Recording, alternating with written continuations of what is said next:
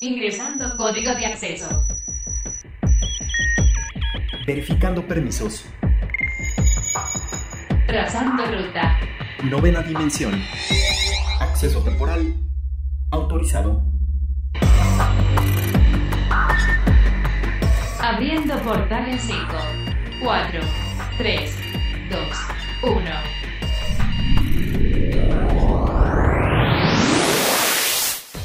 Hoy en la novena dimensión, estos son los datos que tienes que saber. Horizon Forbidden West sin actualización gratuita. PlayStation Showcase. A Day of Twitch. Amazon vs SpaceX. HBO Max en PlayStation. Temporada final de Nanatsu no Taisai. Entrevista Rocket. DC Fandom. Hola, ¿qué tal? Bienvenidos a la novena dimensión. Yo soy Carmen y me acompaña en cabina Ryuk. ¿Cómo estás, Ryuk? Hola, Car, ¿cómo estás? Muy bien, un placer saludarlos nuevamente. Recuerden que nos pueden escribir al hashtag novena dimensión o a nuestro Twitter que es arroba carpam13 y arroba Ryuk1505. Portal.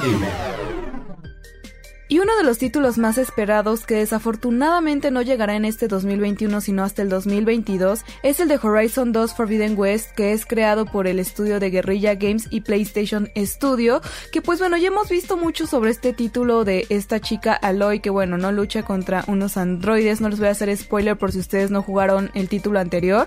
Sin embargo pues es uno de los juegos más queridos por parte de esta consola y que pues bueno a pesar de que también ya ha hecho bastante ruido en redes sociales ya que la preventa ya está disponible, también ha hecho ruido ya que no todas las versiones de este juego van a tener la posibilidad de subirlo a la siguiente generación. Es decir, si tú lo compras para PlayStation 4, no todas estas lo vas a poder subir al PlayStation 5, Ryuk. Sí, Car, eh, como bien lo mencionas, muchos eh, fanáticos, muchos seguidores de este de este gran título, de este gran videojuego, pues están con ese punto, ¿no? De que si compro el juego para PlayStation 4 y es una versión seamos sinceros, la versión más económica, no vas a tener la opción de poder hacer el upgrade cuando tengas tu PlayStation 5. Eh, obviamente va a haber versiones como la deluxe, que es la que sí te va a permitir obviamente tener este, este next gen, o Este upgrade cuando lo juegues para PlayStation 5, 4, perdón, lo puedes eh, pues elevar al PlayStation 5, actualizarlo y pues disfrutar de los nuevos gráficos. Sí, además que pues si ustedes saben que cuando compras una edición de lujo también tiene otros extras y contenido adicional y esto también va a ocurrir si ustedes compran alguna de las ediciones de coleccionista o la de regalía, que también te va a incluir un código digital para canjear Horizon Forbidden West en cualquiera de sus dos ediciones. Entonces, pues sí tienen que tenerlo muy contemplado porque si ustedes todavía tienen el PlayStation 4 y les interesa este videojuego, pues tienen que estar muy conscientes qué edición van a comprar. Si de plano no les interesa pues tenerlo a futuro en el PlayStation 5, pues es, es un factor que van a tener ustedes que tener en mente al momento de adquirir este título. Hay que estar conscientes, Car, de que, de que en lo personal yo creo que ya vamos a empezar a tener lanzamientos de este tipo. Sabemos que la consola ya va a cumplir un año en el mercado, la PlayStation 5, y yo creo que ya van a empezar a querer migrar la diferencia entre juegos de Play 4 y Play 5, ya no hacerlos retrocompatibles. ¿Para qué? Para que obviamente se vaya abriendo más la, la puerta a que la gente pues se vea más en la necesidad de comprarse una PlayStation 5. Porque si tenemos esta retrocompatibilidad, pues muchos van a decir me sigo quedando con el Play 4 y de ahí, cuando ya me pueda comprar el Play 5, puedo tener todos mis juegos actualizados sin ningún problema.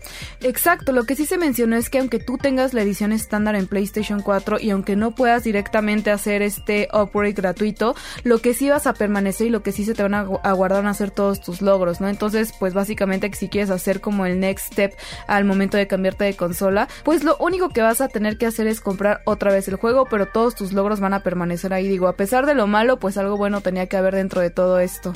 Así es, así que bueno, piénsenlo muy bien, obviamente si hay una gran diferencia de precios, Car, ya que la edición estándar está aproximadamente en 60 dólares, aproximadamente, y bueno, la versión deluxe está aproximadamente entre 80 y 90 dólares.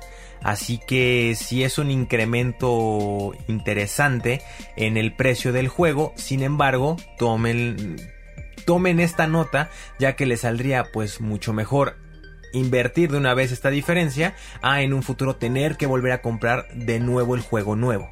También tomar en cuenta que si de pronto ven el juego por ahí que se ve mejor que otro en otro lado, pues puede ser también por la consola, ya que pues parte de las características exclusivas que tiene el PlayStation 5 son dos modos gráficos, ¿no? Uno que básicamente va a priorizar la fluidez con una tasa de 60 fotogramas por segundo y el otro que le va a dar como más prioridad a la calidad de imagen o pues también un poquito la compatibilidad la respuesta áptica de los gatillos adaptativos del DualSense que recuerden que es esta tecnología áptica que tienen los controles del PlayStation 5 que también pues habíamos ya visto dentro de todo lo que nos había anunciado PlayStation que este juego está muy enfocado directamente a esta nueva tecnología. Entonces esto va a ser un factor muy importante al momento de jugar este título porque seguramente va a cambiar la experiencia y si va a haber ciertos detalles diferentes que se van a notar tanto del PlayStation 5 como el PlayStation 4 sin embargo se les agradece que no lo hayan sacado directamente de, la PlayStation 4 y que le hayan dado un poco de oportunidad este título para los que todavía no contamos con el PlayStation 5 y pues bueno ya cuando tengamos la oportunidad de por fin tener la consola de nueva generación de Sony pues poder disfrutar este título ahora sí en su máximo esplendor. Y por otro lado pues también PlayStation se pone los manteles largos como siempre porque pues ya ha anunciado su PlayStation Showcase que es el evento que pues tiene siempre para anunciarnos qué nos trae de, de nuevo de interesante. Y esto va a ser el 9 de septiembre directamente. Pues para todos aquellos que tengan un PlayStation 5 y, pues que los que sean muy seguidores de todo el mundo de los videojuegos, pues vamos a tener eh, este evento donde pues la compañía japonesa nos, nos va a, a dar toda nos va a dar mucha luz de lo que se viene nuevo para este pues para esta empresa Ryuk. Sí, y bueno, prácticamente eh, estaremos viendo siendo testigos y teniendo nuevas noticias de videojuegos obviamente como God of War Ragnarok que es uno de los más esperados para el 2022 al igual que Gran Turismo 7 y Final Fantasy 16 también para los que querían tener noticias sobre el nuevo casco de realidad virtual se anunció que no tendremos ningún guiño ninguna noticia ni ningún adelanto Así es, lo que sí estamos seguros es que durante este showcase seguramente ya vamos a ver todavía más detalles del Horizon Forbidden West, de que pues ya se viene básicamente el próximo 18 de febrero y vamos a tener detalles mucho más específicos sobre este título, ¿no? Quizás nos van a decir exactamente de qué va la pues la compatibilidad con la tecnología áptica del control y cómo lo vamos a poder aprovechar dentro de este título.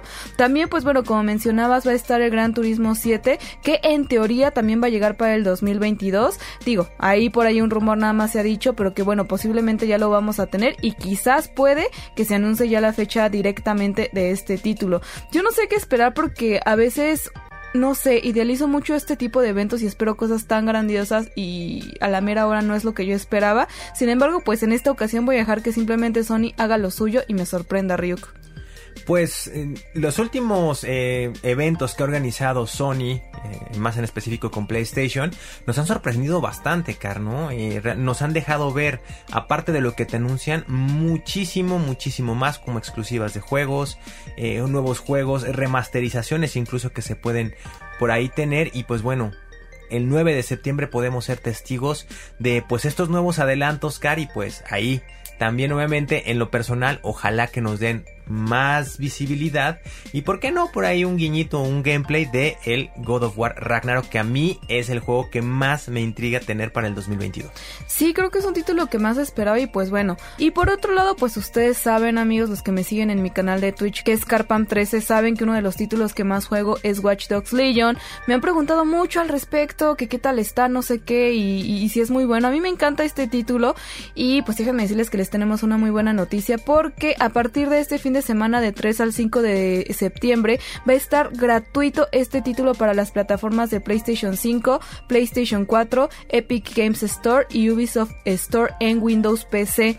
Esto pues bueno, ¿no? Como para que ustedes puedan probarlo y si ustedes tenían como ganas de por fin tener este videojuego, va a ya lo van a poder hacer de manera totalmente gratuita y pues bueno, qué mejor que eso. También pues ya se ha comentado que pues con esta versión gratuita van a tener la posibilidad de probar tanto la campaña que es para un solo jugador como el modo online del título. Además que van a contar con diferentes descuentos que pues van a van a estar por ahí, ¿no? Dentro de la tienda. Así que pues si ustedes son fanáticos de este título, denle una oportunidad porque es un momento de probarlo y, y jugarlo, amigos, y que nos escriban el hashtag novena dimensión qué tal les parece este título. Amigos de la novena dimensión y como cada semana aquí en este portal tenemos a un invitado muy especial. Él es Rocket, que seguramente ustedes ya conocen, pero pues nos viene a acompañar el día de hoy para platicarnos un poco de su experiencia como caster profesional dentro de todo este mundo de los esports que pues poco a poco ha ido creciendo alrededor del mundo y también en nuestro país. Rocket, bienvenido a la novena dimensión, ¿cómo estás? Como siempre, un gustazo poder acompañarlos. Muchas gracias por la invitación y pues bastante bien en este hermoso día. Perfecto, pues bueno, Rocket, primero que nada, y creo que la pregunta obligada aquí es que nos platiques un poco cómo fue que tú te acercaste al, pues, al mundo de, de, los esports y sobre todo sobre, sobre todo siendo caster, porque creo que también es un tema importante porque no hay como una carrera como tal, no hay directamente eh, un, un lugar donde lo puedas aprender así de lleno exactamente, pero ¿cómo fue tú que diste este primer paso? ¿Cuál fue la primera liga? ¿Cómo fue? Platícanos. Pues yo creo que todo mi viaje inició en un evento presencial que hubo de StarCraft, justamente aquí en, en la Ciudad de México, en Expo Reforma, eh, donde estaba teniendo acercamiento antes de, dedicarme de lleno a este medio. Pues era fanático de los juegos. Entonces me terminó acercando a, a bastantes personas, hago bastantes amigos en, en este evento y es ahí donde voy conociendo a los casters. Casualmente uno de los chicos que estaba casteando en ese evento era alguien que llamo hoy en día mi amigo, Tim Racing, eh, porque lo conocí en un evento de lanzamiento de StarCraft. Entonces justamente él fue invitado como jugador y no sé cómo terminé yo como fan llegando, quedándome un ratote platicando con él. Entonces llega este evento y es ahí donde ya lo veo de traje, listo, perfecto para la presentación. Y yo así de, oh, wow, ¿qué, ¿qué, vas a hacer hoy? Ah, pues lo voy a, lo voy a castear. Y yo, wow, ¿qué es eso? Y ella me dice, ah, pues este, lo voy a terminar, lo voy a narrar la partida. Lo que tú escuchas, las voces que se escuchan ahorita, están narrando qué está pasando, eso hacemos. yo, wow, qué increíble.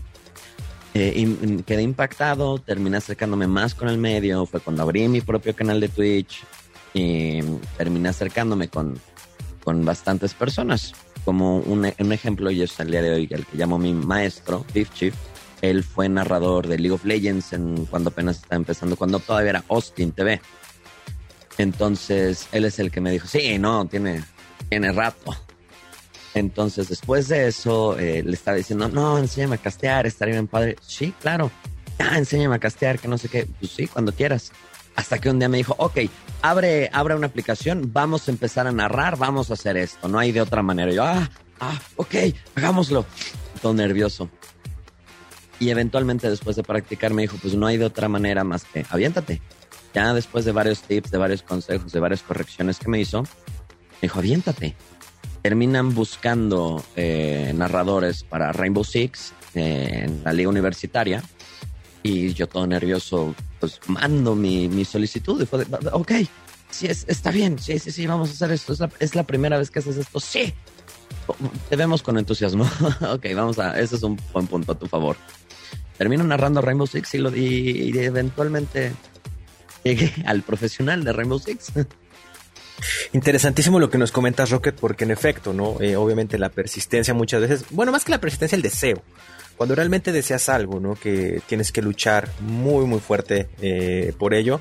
Pero como también dices, ¿no? Cuando se te presenta, pues aventarte, ¿no? Que, que eso es, es bien importante. Rocket, realmente ahorita, sabemos que ya eh, el casteo, sabemos que ya los esports eh, ya están aquí, ya tenemos, ya son algo del día a día de los fanáticos, de los gay, de, de los amantes de los videojuegos. ¿Tú realmente ves que hay una buena organización o sientes que falta realmente eh, meterse más, organizar mejor, porque de repente vemos que un caster está en un lado, luego a los dos días lo vemos en otro lado, luego en otro lado y decimos, bueno, ¿dónde está? Sobre todo para los que somos seguidores de alguno, ¿no? ¿Dónde lo puedo ver y realmente qué es lo que está casteando? Yo creo que ahí hay, hmm, hay bastantes eh, situaciones ahí adentro, como lo acabas de mencionar, porque viéndolo de este lado es como lo he, lo he planteado, hay de todos sabores, tamaños y colores. Por ejemplo, hay, hay casters que están casados con un juego, por ejemplo, que es ahí donde, donde uno se pregunta, oye, ¿a quién te viene a la mente que narre League of Legends? Kaishok. Es, es un nombre muy, muy similar que va muy de la mano. ¿Quién se te ocurre que narra eh, Rainbow Six? Foxtrot. ¿Quién narra Gears of War? Ah, Petrucci. O sea, son nombres que van ligados a los juegos. Y luego tienes el caso de este lado, este, como dicen, soy Jack of all trades, por decirlo de cierta manera, porque yo casteo shooters. Yo he narrado Overwatch, Rainbow Six, eh, Halo, Player Unknown, eh, he, narrado, he narrado speedruns, he narrado juegos de pelea. Entonces, esa es como un, una problemática que yo llego a tener, que estoy en muchas presencias de la, esencia, de la escena, pero no estoy ligado a un solo juego en particular. Entonces, esa, mi responsabilidad, eso ya recae en mi trabajo, es anunciar qué estoy haciendo, qué estoy narrando por este lado. Cuando tienes un proyecto a gran escala, eh, como llámense las ligas profesionales, es ya su trabajo hacer el, no, pues estos son los narradores que nosotros tenemos y hacerla, eso es como ya viene parte de la responsabilidad por parte de quienes dirijan la, la liga o la operación o el proyecto o los eventos, decir, pues esto es el talento con el cual contamos. Entonces, creo que hay todavía en unos que otros lados un poco de falta de compromiso enteramente con el poder de las redes sociales, con el poder del trabajo a distancia. Entonces que todavía se ve como, es que tenemos un mar de, problemas, todavía tenemos que levantar producción, todavía tenemos que levantar esto. Entonces se descuida otros aspectos. Claro, y es que creo que al menos aquí en México todavía estamos un poquito en pañales, ¿no? Como que poco a poco va creciendo, como que ha ido evolucionando. Sí nos falta muchísimo que pues que ir aprendiendo de otras ligas mayores, incluso de, de otros continentes que hemos visto que pues, simplemente ya lo tienen más eh, como pues no se ha establecido, no se ha puesto quizás más estrictos y más las pilas en esto. ¿Tú qué crees que nos falta aquí dentro del, de los esports en general, ya sea como casters, como pues los coaches, los teams, como todo esto? ¿Qué crees que nos haga falta aquí para poder seguir creciendo? Para serles muy francos, eh, la frase de que los esports están todavía muy en pañales, yo creo que es un estigma que tenemos todavía al día de hoy, porque ya tiene más de 10 años. O sea, ya llevamos un rato durante, ya hemos visto aquí en México precisamente, hemos visto que se alzan este, ligas y que terminan cayendo en la oscuridad para ser reemplazadas por ligas enteramente nuevas de diferentes juegos. Ya a estas alturas yo creo que ya estamos entrando en la adolescencia de los esports en México ya estamos experimentando el, growing pain, o sea, estos dolores de estar eh, desarrollándose en muchas partes, porque esto ya no es nuevo, tú lo mencionaste de una manera eh, excelente. No es algo que no tengamos ejemplos de otras partes del mundo. Tenemos, eh, vamos, la, la máquina poderosa es Corea del Sur. Tenemos las ligas que se han hecho en China y los estadios que se han montado en Estados Unidos específicamente para esports. Hay mucho, mucho de dónde ver a nuestro alrededor.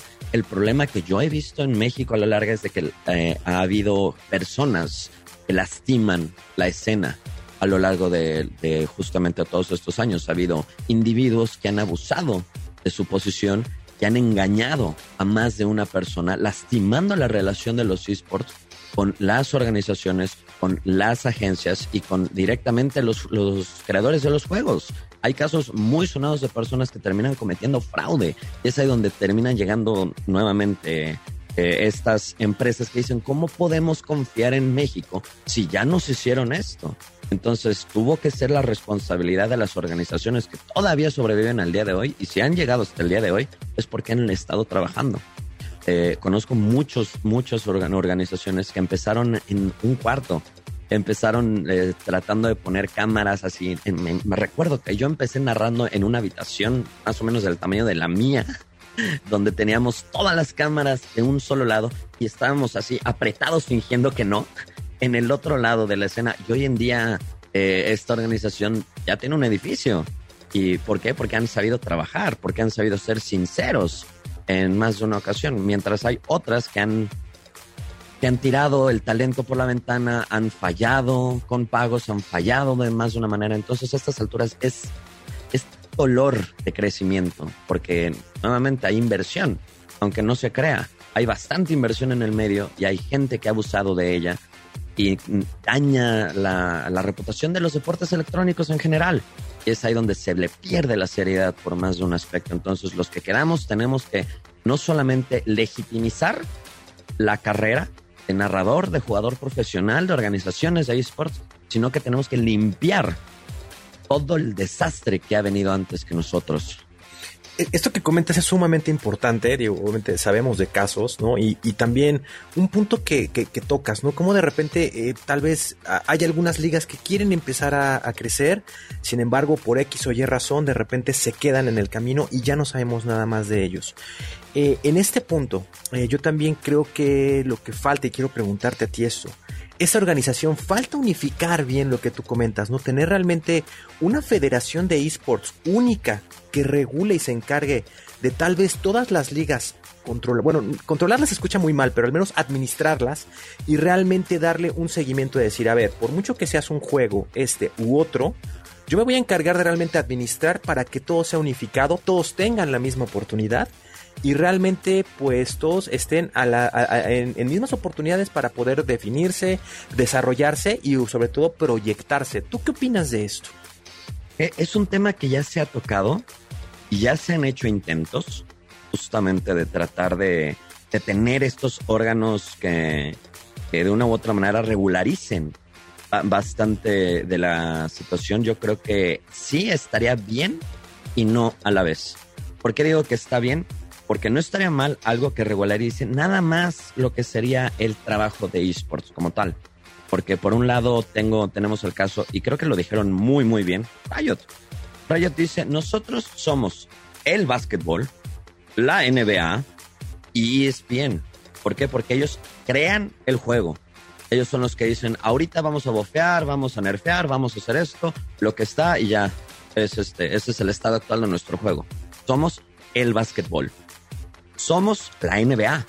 ¿Por qué? Porque nosotros somos los que regulamos las ligas, lo que es la LLA, lo que son las ligas internacionales, lo del mundial, todo ello, ellos mismos regulan su propia competencia. Y son un poquito de ESPN porque ellos mismos son los que transmiten justamente las ligas oficiales. Y ese es el caso de los grandes esports de hoy en día.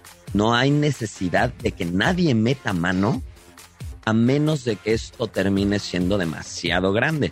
Que vamos, más grande de lo que ya hemos visto, no ha habido nuevamente los juegos que sí han sobrevivido a las ligas y son juegos eh, competitivos, tienen su propia liga de esports en hoy 2021, es porque han luchado contra muchísimo. Entonces, no hay una necesidad de que alguien venga a regularnos League of Legends. No hay nadie, no hay una necesidad de que vengan a regularnos Fortnite. Player Unknown. No hay necesidad alguna de eso. Vamos, existe la Evo, donde ellos mismos son los que dicen, estos son los juegos que se van a transmitir. Vengan, inscríbanse. Y así están las cosas. No hay, no hay necesidad de que alguien externo regularice los juegos. Que no estaría mal que alguien regularice la industria en México. Es un tema muy diferente porque en, tomemos el caso, una organización que diga, vamos a regularizar nada más los casters. Es como, ah, ok, pues tú, ¿qué casteas? Ah, pues aquí es, donde me dan mi, tarjetita. Dicen, ah, pues ya lo hemos visto y todo, pues sí, él, él, es caster, él, sabe lo que hace. Porque no se trata tanto de que haya una estructura eh, de regulación, sino de responsabilidad. Para de esta manera evitar que haya los fraudes que ha habido con anterioridad, como para evitar justamente el abuso de poder en más de una ocasión. Entonces, una federación de esports mexicana, ya ha habido varios intentos. Falta saber enteramente qué tienen que hacer. Claro, pues yo creo que todavía nos falta mucho camino. Estamos, no sé, trabajando en todo esto. Pero que, pues, platícanos ya para ir finalizando un poco. ¿Qué consejos les das para aquellos que dicen, oye, es que de pronto a mí me nace como esa duda, esas ganas de poder ser caster, pero no sé ni cómo, no sé qué hacer, como que quiero, pero no quiero? ¿Qué consejo les darías para todos aquellos que, pues, están interesados e interesadas? Definitivamente el mejor consejo que hay para empezar en el mundo del casteo es esa pasión y ese amor que tienes por el juego es lo que te va a impulsar a llegar hasta donde tú quieras. En si en algún momento terminaste viendo una partida, un, un, mundial de Evo y, estabas al borde de tu asiento con las jugadas en el final de Street Fighter o viendo a nuestro, al campeón del mundo es mexicano ganar nuevamente y mantener su título, si estabas al borde viendo esas jugadas o sabes perfectamente por qué en el minuto 10 de una partida de LOL competitivo eh, va a perder el otro equipo por los errores que ya cometieron, por esa mente analítica que tienes, eso es más que necesario para empezar tu viaje. Entonces, eh, ya sean cursos de locución, ya sea acercarte directamente, averiguar quiénes son los que hacen, los que están detrás de. Si estás viendo una liga, ¿quién es el que le está trayendo? Ah, ok, e em, empezar a empaparte un poco. A quién ir a hablar directamente. Entonces, porque no solamente sea una transmisión en un canal de Twitch, por ejemplo, no quiere decir que sea etéreo. No, hay personas que trabajan detrás de eso, personas que son camarógrafos, personas que tienen que, su trabajo al día al día es ver que los equipos se presenten en los horarios debidos y de una manera correcta. Hay, una, hay organizaciones y hay personas detrás de todo ese esfuerzo. Entonces, acercarse con esa pasión, con esas ganas, con esa emoción hacia los juegos, acercarse y decir, yo quiero formar parte de esto. Eso, pues Rocket, muchísimas gracias. Recuérdanos dónde te pueden seguir, dónde te pueden ver y más bien, bueno, ver y escuchar castear. Cuéntanos. Pues eh, en estos momentos estoy narrando la liga oficial de Gears. Eh, la pueden encontrar en los canales de, Azteca Esports. Eh, a mí me pueden encontrar en Twitter, Instagram, TikTok como arroba Rocket Rami. Yo soy el mapache verde. Perfecto, pues muchísimas gracias Rocket y pues eres bienvenido aquí en la novena dimensión cuando quieras venir a darte una vuelta. Muchísimas gracias, muchachos. Y excelente lo que están haciendo. Un saludo para los radioescuchas de la novena dimensión. ¿Saben quién soy? Soy rápido, soy veloz, soy el Rayo McQueen. Novena dimensión. Novena dimensión. Circuitos y transistores. Y si ustedes son gamers, streamers o están muy metidos en todo este mundo tecnológico y digital, pues ya habrán escuchado de este hashtag que de hecho se hizo tendencia en Twitter, que es A Day of Twitch, que pues comenzó directamente el primero de septiembre como una especie de huelga virtual para pues manifestar un poco las inconformidades de varios de pues nosotros los creadores de contenido dentro de esta plataforma con respecto a los mensajes de odio.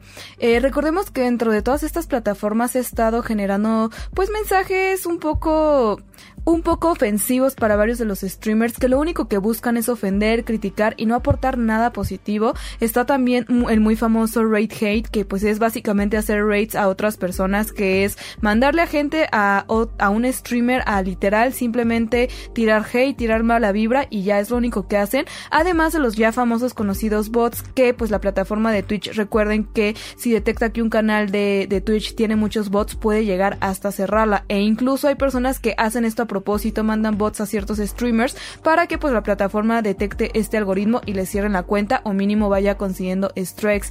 Es por esto que se generó esta pues tipo de huelga que fue creado pues por unos creadores de contenido muy pequeños, pero no sé, antes de pasar a esto, Ryuk, ¿tú, ¿tú qué opinas? ¿Cómo ves la situación?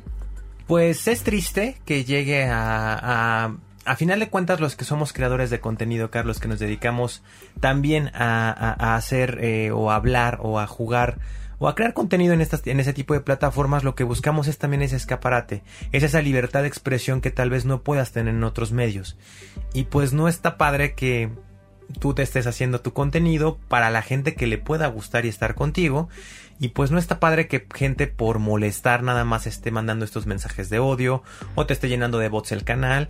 Y pues es bastante molesto, la verdad, ¿no? Y obviamente eh, también eh, me pongo en el lugar de los canales, por muy pequeños que sean. Obviamente sabemos, Car, que para poder crecer un canal tienes que estar streameando constantemente.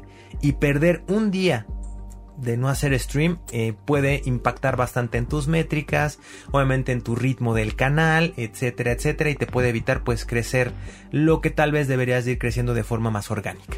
Así es, y pues, pues bueno, esta iniciativa fue creada por, eh, lo como les comentaba, estos streamers más chiquitos que son Shinny Pen, Lucia Everblack y Reiki Traven, pues para poner un alto, ¿no? Como para que se pusiera el dedo sobre el renglón, y es que realmente son streamers muy pequeños, amigos. Ninguno de estos tres supera los 5000 seguidores. Y lo que es increíble es que ha logrado apoyo de streamers muy importantes como lo es Auronplay, también por ahí vi que estaba Juan Guarnizo, en fin, muchos streamers importantes estaban dentro de este movimiento para pues apoyar que esto deje de ser así, que Twitch sea una plataforma más consciente y evite todo estos pues estos mensajes de odio a los streamers para que pues no se pongan cartas en el asunto. Sin embargo, Twitch ya ha mencionado que ha hecho pues varias cosas, que ha estado ahí, sin embargo, pues se le exige todavía un poco más a esta plataforma Sí, Car, eh, esperemos que Twitch tome más cartas en el asunto. De hecho, por ahí se barajó que muchísimos de los usuarios estaban pidiendo que existiera tal vez un botón de pánico para que pues puedas acceder a, la ayuda directamente de los administradores del canal de Twitch, de los organizadores o de los creadores más bien dicho, y que pues ellos puedan poner también un alto a este tipo pues de gente que no tiene otra cosa que hacer más que ir a molestar. Exacto, y pues también hay que, es importante mencionar que estas situaciones podrían tener todavía efectos más profundos y negativos para Twitch en medio de la competencia con otras plataformas, ¿no? Sabemos que Twitch ya no es el único, hay muchísimas, ¿no? Sabemos que los pioneros son YouTube, pero ya hay bastantes, ya incluso está Trovo, por mencionar alguna de las que me vienen ahorita a la mente, pero ya hay varias, entonces Twitch sí tiene que ponerse un poco más abusado con eso, también tenemos el mismo Facebook Gaming que ya también está impulsando que los streamers crezcan y pues bueno, tiene que poner el dedo sobre el renglón para ver qué es lo que se puede hacer al respecto. Ya lo dijo en un comunicado y pues falta esperar ver cuál va a ser la respuesta real de Twitch. Y quienes también andan en conflicto son las compañías de Internet satelital de Elon Musk y Jeff Bezos, el director de SpaceX David Coleman, y que pues bueno, básicamente arremetieron directamente contra Amazon en una carta digital, pero no solo eso, sino directamente a la Comisión Federal de Comunicaciones, donde dicen que básicamente se intentó bloquear los satélites de nueva generación de Starlink y que pues es una tipo de estrategia por parte de Amazon como para pues no sé, como tipo sabotaje, ¿no? Creo que ahí están un poco con esa, con ese debate y pues bueno, qué, qué raro y qué triste que esté pasando esto, ¿no? muy triste, sobre todo que se mencione el nombre de Elon Musk, que creo que eh, aquí en la novena lo hemos mencionado muchas veces, eh, de sus grandes pues aportaciones para la tecnología, para que pues el ser humano pueda vivir mejor en cuanto a la tecnología y pues que también empieza a tener este tipo de competencia desleal, car creo que también no se vale, obviamente falta que realmente se presenten pruebas contundentes donde se demuestre que fue un sabotaje también. Muchas veces pueden eh, ser este tipo de, de noticias o de, o, de vender un poquito de humo car también para que se genere noticia y pues tal vez se vayan más a voltear a ver este tipo de, de, empresas. Sabemos que actualmente se utiliza mucho esto, ¿no? eh, eh tal vez tratar de mencionar el nombre de una empresa grande como lo es Amazon, para de ahí tal vez colgarte un poco y pues tener un poco de, publicidad y que te volten a ver. Falta eh, pues revisarlo. Claro, y pues bueno, es que dentro también de este documento que mandaba Goldman, él mencionaba que incluso le solicitó a Amazon proporcionar información suficiente sobre las medidas de protección de interferencias y de desechos orbitales y que básicamente la compañía no ha presentado esta documentación correspondiente por casi 400 días y que pues bueno, no están en este proceso. También dicen que Amazon no se ha reunido directamente con la comisión para abordar sus problemas, pero sí que lo ha hecho para tocar temas sobre SpaceX, presentando pues ciertas hay objeciones contra la compañía que pues van en promedio de unos 16 días contra los 15 meses que ha esperado hasta ahora para explicar su sistema. Entonces pues bueno, ahí tienen un tema de debate importante donde tienen que plantear bien qué es lo que está pasando, ¿no? Pero acusaciones de este tipo son fuertes ya que pues básicamente es estar interfiriendo con el trabajo de alguien más y donde pues en el espacio sabemos que también tienen ciertas reglas, ciertas medidas que igual no sabemos del todo porque es otro ente, otra dimensión. Sin embargo, están presentes y que Amazon pues de pronto esté haciéndose un poco menso, también a mí me suena un poco extraño.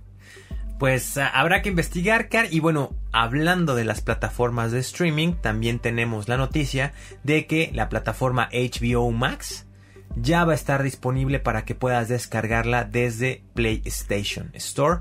Ya va a poder estar ahí. Sin embargo, para los que tenían la esperanza de poder ver desde ahí tal vez la Champions, va a llegar sin este contenido, Car. Pues yo no estoy muy metida directamente en el mundo del fútbol, Ryuk, pero yo sé que tú eres fanático de este, de este tema. No sé si tengas información de por qué no, porque sé que muchas personas que realmente les interesa este contenido están diciéndose, oye, pero ¿por qué no? Creo que era lo que más me importaba de esta plataforma y que no esté qué está pasando.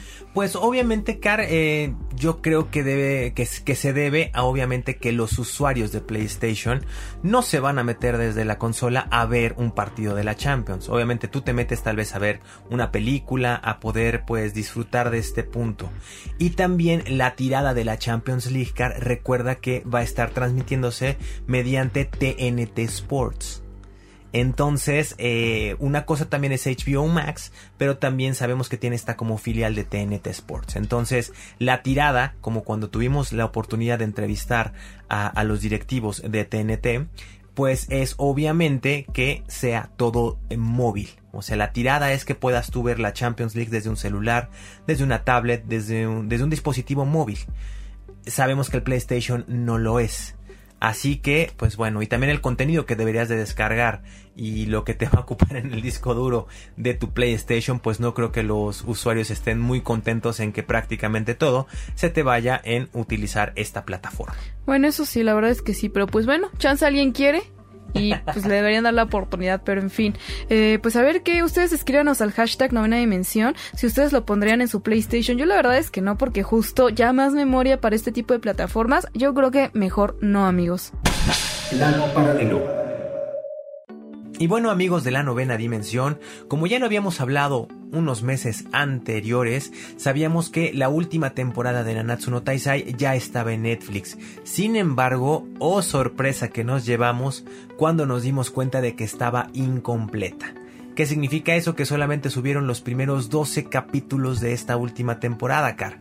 Y bueno, las buenas noticias es que ya tenemos fecha para que se complemente y se suban los últimos capítulos para que podamos pues por fin ver completo en el lenguaje latino esta, este final de temporada de Nanatsu no Taisai. Pues en este mes de septiembre ya por fin lo vamos a tener sumándose al catálogo de estrenos de anime que habrá pues básicamente dentro de esta plataforma y que pues son los episodios del 14 al 24 de la temporada 4 y que pues bueno van a estar ya disponibles para que los puedan disfrutar todos toditos y que pues bueno ya no se sientan tristes por la falta de este contenido. Así es y la fecha elegida es el 23 de septiembre. Esa es la fecha en la que vamos a poder pues ya aventarnos los últimos capítulos de esta temporada que la verdad eh, es una gran... Eh, van unos grandes capítulos, Car. Se quedó muy interesante el capítulo 12. Nos, dejamos, nos dejaron en ascuas y...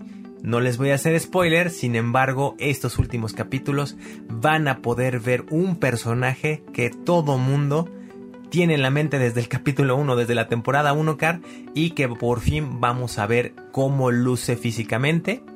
Así que estén muy al pendiente.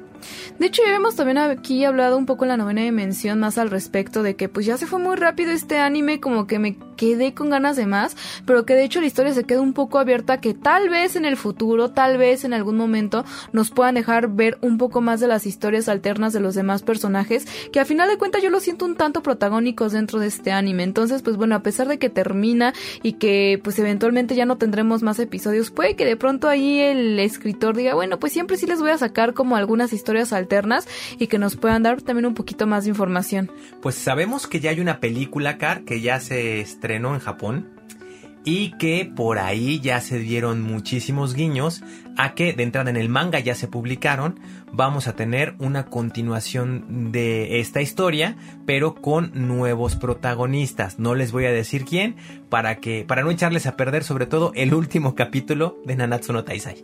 Así es, y quien también tiene un evento muy importante, pues muy pronto, no precisamente en septiembre, pero sí exactamente el próximo 16 de octubre es DC porque pues ya nos está presentando su DC Fandom, donde pues es este evento e importante y tan grande que todo aquel amante del cómic de DC seguramente está esperando y que, y que pues bueno, está como que ya en ascuas por saber qué es lo que va a pasar, porque pues en este evento básicamente siempre nos dejan ver las novedades que van a tener dentro del cómic, del mundo de las películas, de los superhéroes, etcétera, incluso también de los videojuegos, nos dejan ver muchísimas cosas de lo que están trabajando, de lo que se viene, proyectos, etcétera, y creo que es algo muy importante que, que, que debemos tomar en cuenta, Hay que tomarlo muy en cuenta, Car, tener este tipo de eventos. Sabemos que nos encanta tenerlos, nos encanta seguirlos.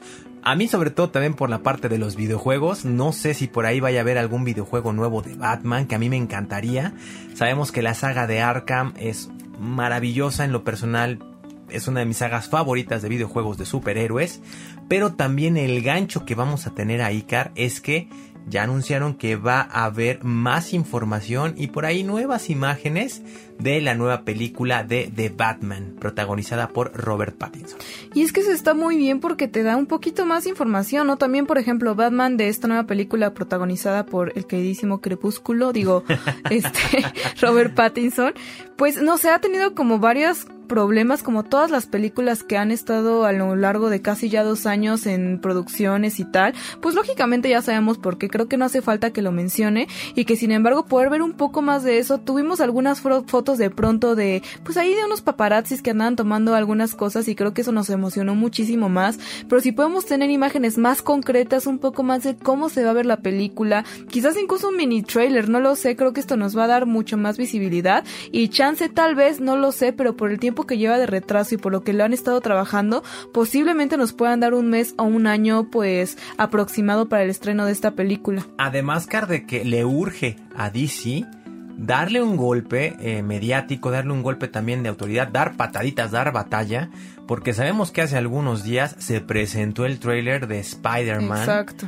Ya con lo del nuevo multiverso y la gente está pero loca hablando del multiverso, ¿no? El famosísimo meme que ya hablamos del High Peter del Dr. Octavius, del Dr. Octopus, pues trae loca a la gente, así que también DC le urge dar señales de vida. Y no nada más en The Batman Car, también vamos a tener pues nuevos contenidos de DC Liga de Supermascotas, vamos a tener un avance de Black Adam, que esta película va a estar protagonizada por Dwayne Johnson, La Roca, un adelanto de The Flash, que tiene la característica de que va a aparecer Michael Keaton y su multiverso. ¿Qué significa esto? Michael, sabemos que cuando hablamos de, Michael Keaton dentro de DC Comics, es obviamente remontarnos a las primeras películas de Batman, las que eh, realizó Tim Burton. Así que no sé si vaya a haber multiverso ahí también, no lo sé, pero va a aparecer esto y también vamos a poder ver el primer vistazo de Aquaman and the Lost Kingdom. Así que tenemos mucho que ver en este DC Fandom Car y bueno, eh, que nos escriban al hashtag la novena dimensión y nos digan y que nos digan también qué les gustaría ver o qué esperarían ver del mundo de DC Comics. Así es, yo creo que la batalla entre DC y Marvel siempre ha sido icónica dentro de redes sociales, incluso antes de que existiesen las redes sociales, ya está como pues rivalidad entre fans existía. Y creo que pues a pesar de todas las películas que han salido a lo largo de los años, últimamente Marvel por digamos crítica de la audiencia y por estadísticas ha sido el más gustado. Y nos hemos llevado varias excepciones por parte de DC, así que es un momento de reivindicarse, de decir esto es DC, también nosotros podemos hacer cosas geniales y este es un momento y pues qué bueno que ahora en el DC fandom podamos ver más cosas porque la verdad es que ya es un momento, o sea, ya estuvo dormido un rato, tuvo tiempo para pensarlo, para analizar qué es lo que querían hacer con sus personajes y creo que ahora es cuando. Y pues yo creo que va por buen camino DC, ya que al menos con esta segunda entrega del Suicide Squad nos han dejado ver un Suicide Squad realmente como debería de haber sido la primera película Car. También con ese guiño de, de Zack Snyder de su versión de la Liga de la Justicia. También así lo tenemos que, que, revisar, ¿no? Yo creo que el gran error que tuvo Warner al principio, de que empezó con este pues universo de películas para competir contra Marvel, fue que las quiso hacer como muy aptas para todo público.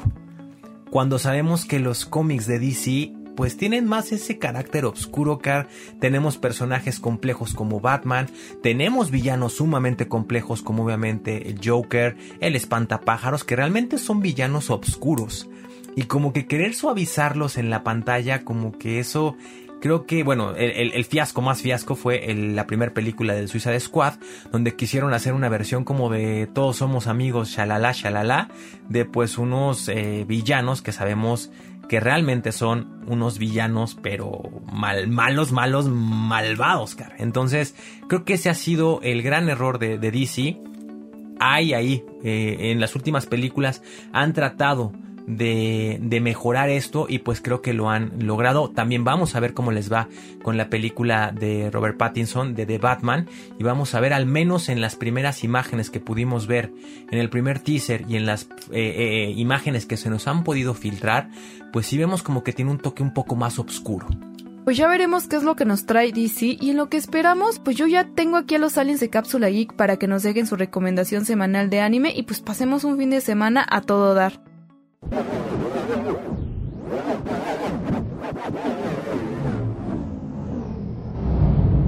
Hola Car, hola Ryu, ¿cómo están el día de hoy? Yo soy el Alien Eduardo y para mí es un gusto enorme estar de regreso en la nave de la novena dimensión. El día de hoy vine para darles una gran noticia del mundo del anime. Y es que por fin se confirma el seguimiento de uno de mis animes favoritos.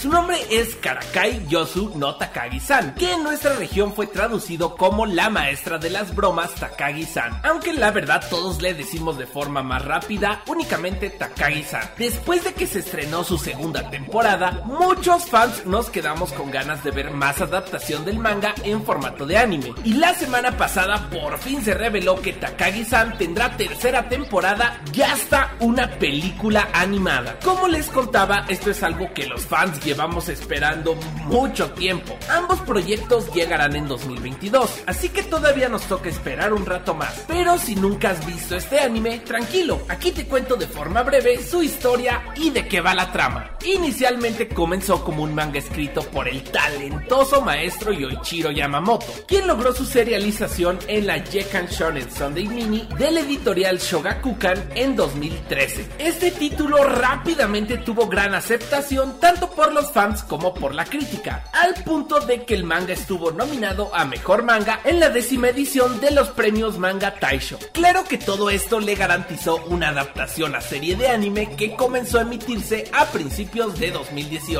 Dicha adaptación estuvo a cargo del prestigioso estudio de animación Shin-Ei Animation, la cual se emitió a principios del 2018 y posteriormente una segunda temporada a mediados del 2019. La serie sigue la vida de Nishikata, un estudiante de secundaria que sufre constantemente de las bromas realizadas por una compañera de clase. Nishikata es un chico muy serio e introvertido que suele apenarse con facilidad, además de tener una reacción exagerada al momento de sorprenderse. Por lo mismo es presa fácil de Takagi, su compañera que disfruta de hacerle bromas en todo momento. Ella es una chica bastante inteligente con un ingenio que le permite ir siempre varios pasos por delante de los planes de Nishikata, quien busca vengarse de Takagi. A pesar de que la trama es bastante sencilla, la forma en la que el autor logra explotar circunstancias comunes de las escuelas japonesas en bromas y situaciones que involucran a nuestros dos protagonistas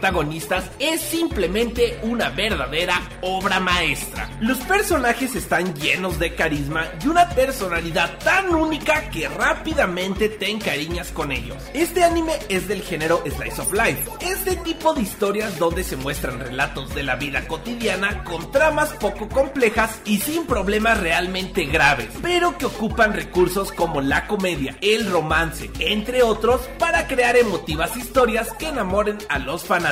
Si a ti te gustan este tipo de animes, tienes que ver sí o sí esta joya de la animación japonesa. Puedes encontrar su primera temporada en el servicio de streaming Crunchyroll, mientras su segunda temporada es exclusiva de Netflix. Si todo esto te resultó interesante, no olvides ver Takagi-san y contarnos qué te pareció. Puedes comunicarte con nosotros a través del hashtag novena dimensión en Twitter o en nuestra página arroba geek o también en TikTok, donde estamos como Cápsula Geek. Carryuk, muchísimas gracias por su invitación. Espero verlos pronto. Adiós. Alerta de acceso. Alerta de acceso. Novena dimensión. Novena dimensión. Alerta de acceso. Alerta de acceso. Acceso temporal. El portal está comenzando a sonar y eso quiere decir que ya está por cerrarse. Nosotros nos escuchamos mañana en punto de las 6:10 de la mañana. Bye. 3, 2, 1. Cerrando portal. Novena dimensión. Novena dimensión.